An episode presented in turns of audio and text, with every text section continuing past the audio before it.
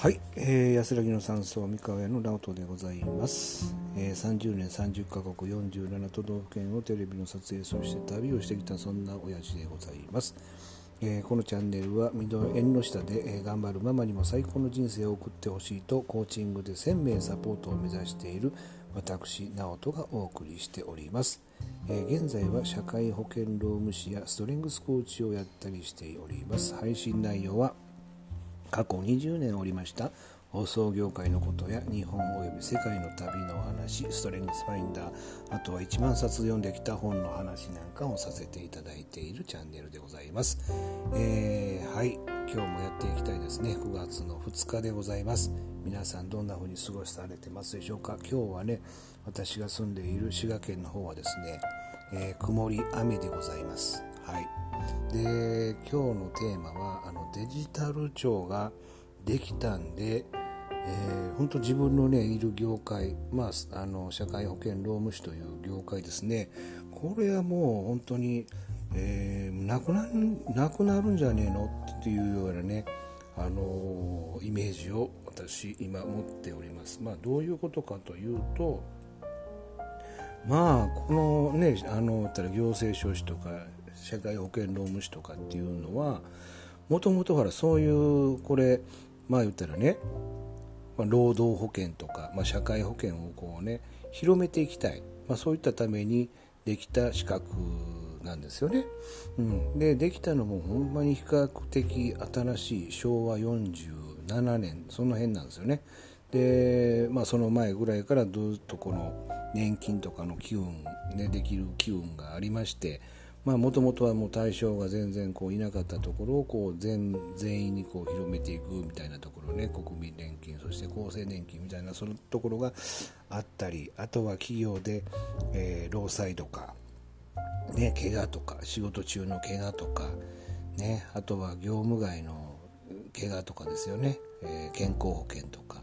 まあ、そういった、まあ、扱う、まあ、法律の専門家を作ろうということで、えー、まあ、できた、まあ、ものが、まあ、社会保険労務士なんですけども、まあ、これ、まあ、いわばですよ、まあ、政府としたらそういう、えーね、仕組みを、まあ、日本全国に、まあ、普及したいと、ね、年金とかね健康保険とか、まあ、介護保険とかもそうですよね。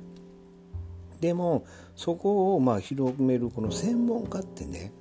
えー、じゃあどこにいるんだよというところで、まあ、それがまあ国家が資格を与えて、で、まあ、そこら辺を、えー、この、えー、国民のね、えー、この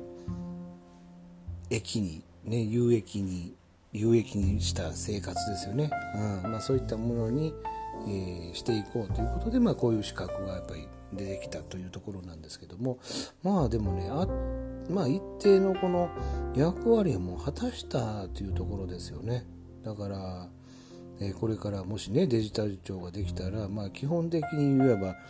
例えばねこういうなんかこう今もほらブラック企業とかいう問題とかもありますけれども、まあ、この時にはこういうふうなえーまあ、残業とかのこの、ね、あの届けを出さないといけないとかね休日の届けを出さないといけないとかね有給は、えー、どうなってるとかね、まあ、まあそういうふうなこう仕組みがあるんですけど、まあ、こんな方も会社ごとにねなんかこう一元化パッとね、えー、オンラインでこう見えるようになるパパパパパパあこの人この会社やってませんよねとかねこう見えるようになってくると。今まではその紙を出してね労働基準監督署に持って行って提出するのやれやれみたいなねあの代行のそういう仕事とかあったんですけどももう明らかにそういう労働保険とかね社会保険とかいうのはもうもうワンクリックでポンで全部できそうな感じがこれから、えー、するというかもうできなきゃダメなんじゃない意味がないかなと思っているわけなんですよね。うん、まあ言ったら例えば年金機構でもこの年金のほら、えー、支払いだから二重払いとかね。もう何かこうやっぱり人が介入するということにこのミスがあったわけなんで、まあ、そういったこう社会保険とか労働保険とかね。そういったところをできるだけこうミスがないようにまあだからミスをするとまだ手間がかかると。するとやっぱり国民のこのね、利益にならないということで。ぱりそういったものは、まあ、便利なところはどんどん AI にとかそういうシステム化していくところがもう完全にそういうようなことがこう求められてくるんじゃないのかなって思うわけなんですけれどもまあまあでもね本当に今、えー、いらっしゃる、えー、ベテランの人とかまあいまだにね手書きでやってる人もいますしいまだになんかこうファックスでやってるとかねこのやり取りね漏れたらどうするんだよっていうところがあったりすると思うんですけども本当に世代がねいろいろいるんでねこれを本当に、えー、ね70とか80ぐらいの、えー、そういったこの先生、ね、たちに話してもね全くこの話が通じなかったり、まあ、若い人でももうずっとこうほらルーティンワークをしてる人とかにはねこれ全く通じなかったり、まあ、するわけなんですよ。まあ、でもそれよりももう本当にもう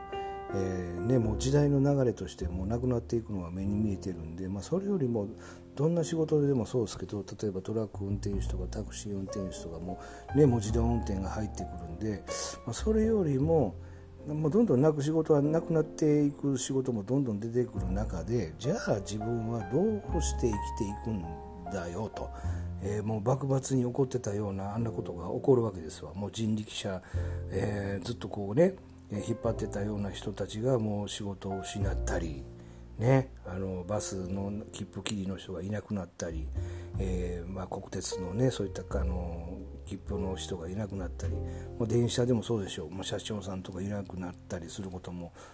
あるだろうしそれかもうこれから車掌さんだけが乗ってあとはもうねえー、運転手さんはもう全部自動運転になるってこともありえるだろうしもうだから今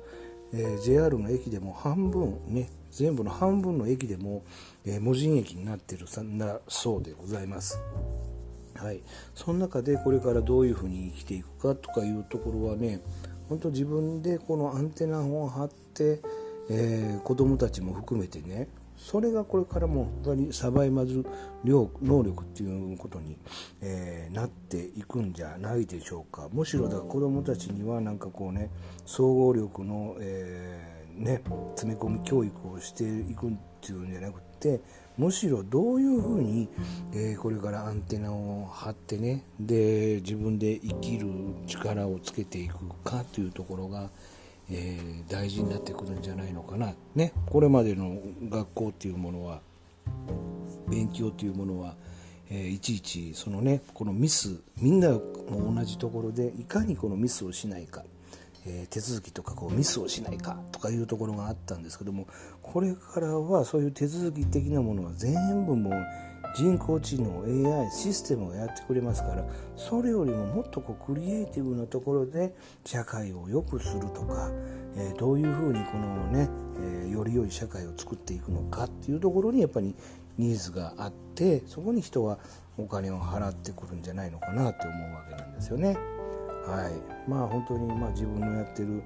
えー、まあ私はほとんどねあの社会保険労務士とかいう仕事もやってますけども相談業務コーチングとかね、えー、しかやってませんのでまさに